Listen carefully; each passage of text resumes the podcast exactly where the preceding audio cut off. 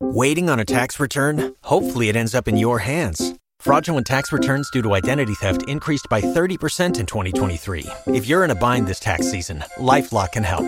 Our US based restoration specialists are experts dedicated to helping solve your identity theft issues. And all Lifelock plans are backed by the Million Dollar Protection Package. So we'll reimburse you up to the limits of your plan if you lose money due to identity theft. Help protect your information this tax season with LifeLock. Save up to 25% your first year at LifeLock.com slash aware. Luces en el horizonte, con Luis Martínez Vallés.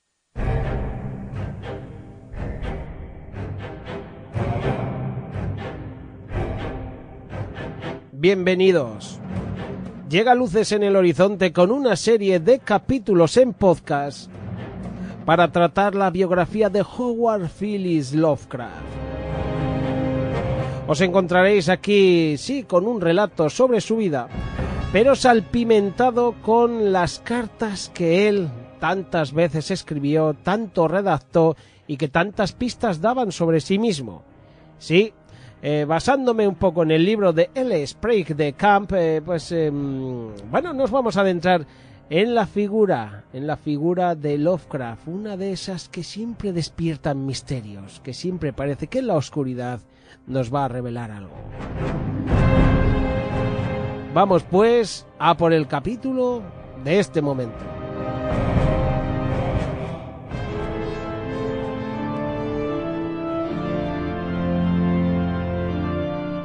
Lovecraft y las experiencias sexuales. Llegó a decirle eh, a un joven corresponsal, eh, eh, J. Vernon Shee, que la experiencia sexual no era necesaria para escribir, que efectivamente no veo diferencia alguna entre la obra que he escrito en el periodo de mi matrimonio.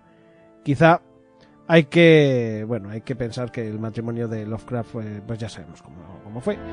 Y, y bueno, pues él cuidaba mucho de distinguir entre las actitudes para el sexo en la realidad y en la ficción.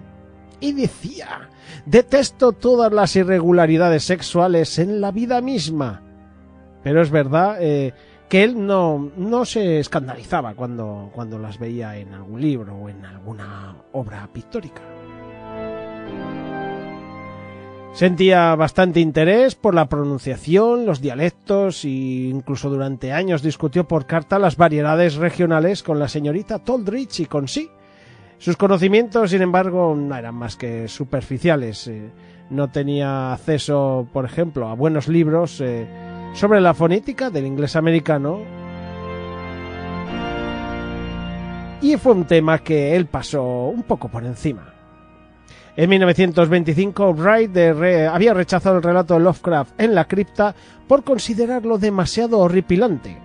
En el verano de 1931, Derlet convenció a Lovecraft para que se lo dejase mecanografiar otra vez, ya que el manuscrito se había deteriorado. Lovecraft, tras darle las gracias, comentó que, puesto que habían rechazado el relato tres editores, dudo que sirva de mucho enviárselo otra vez a Wright. Detesto el regateo que implica el insistir en vender. Pero Derlet sí que le envió a Wright en la cripta de todas maneras. Y en octubre, Wright pagó por él 55 dólares.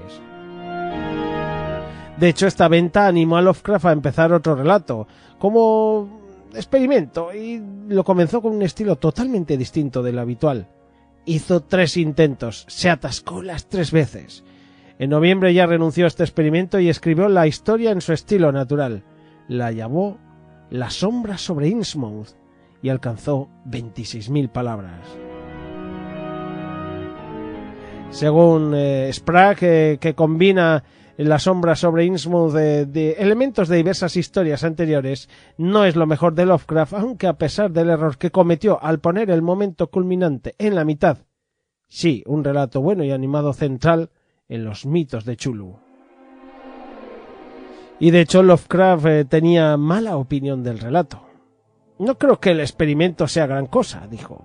El resultado de 68 páginas tiene todos los defectos que deploro, especialmente en lo que se refiere al estilo, donde se me han deslizado frases hechas a pesar de todas mis precauciones. El empleo de otro estilo era como trabajar en un idioma extranjero, por lo que me quedé en seco. No, no tengo intención de ofrecer la sombra sobre Innsmouth para su publicación, pues no hay posibilidad de que la acepten. Probablemente la utilizaré como cantera. Derlet eh, se brindó a mecanografiar eh, y bueno, al final insistió a Lovecraft para que lo hiciese él. Y de hecho le envió el original mecanografiado, calificándolo como mi verboso y dudoso canto de cisne, como una especie de gran final de mi presente etapa prosística. Sin embargo, Derlet instó a Lovecraft para que mandase el relato Bear Tales. Algunos de sus otros corresponsales eh, le enviaron sus críticas y éstas desalentaron de tal modo que archivó el relato. Y así se lamentaba Lovecraft.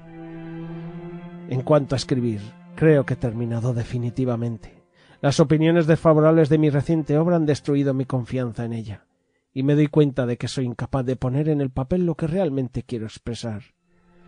Casi me divierte pensar que hubo un tiempo en que me creía en el camino de poder llegar a escribir relatos. Me retiro prácticamente de la palestra profesional porque es muy posible que esté literariamente acabado. La sola visión de una máquina de escribir me deja petrificado.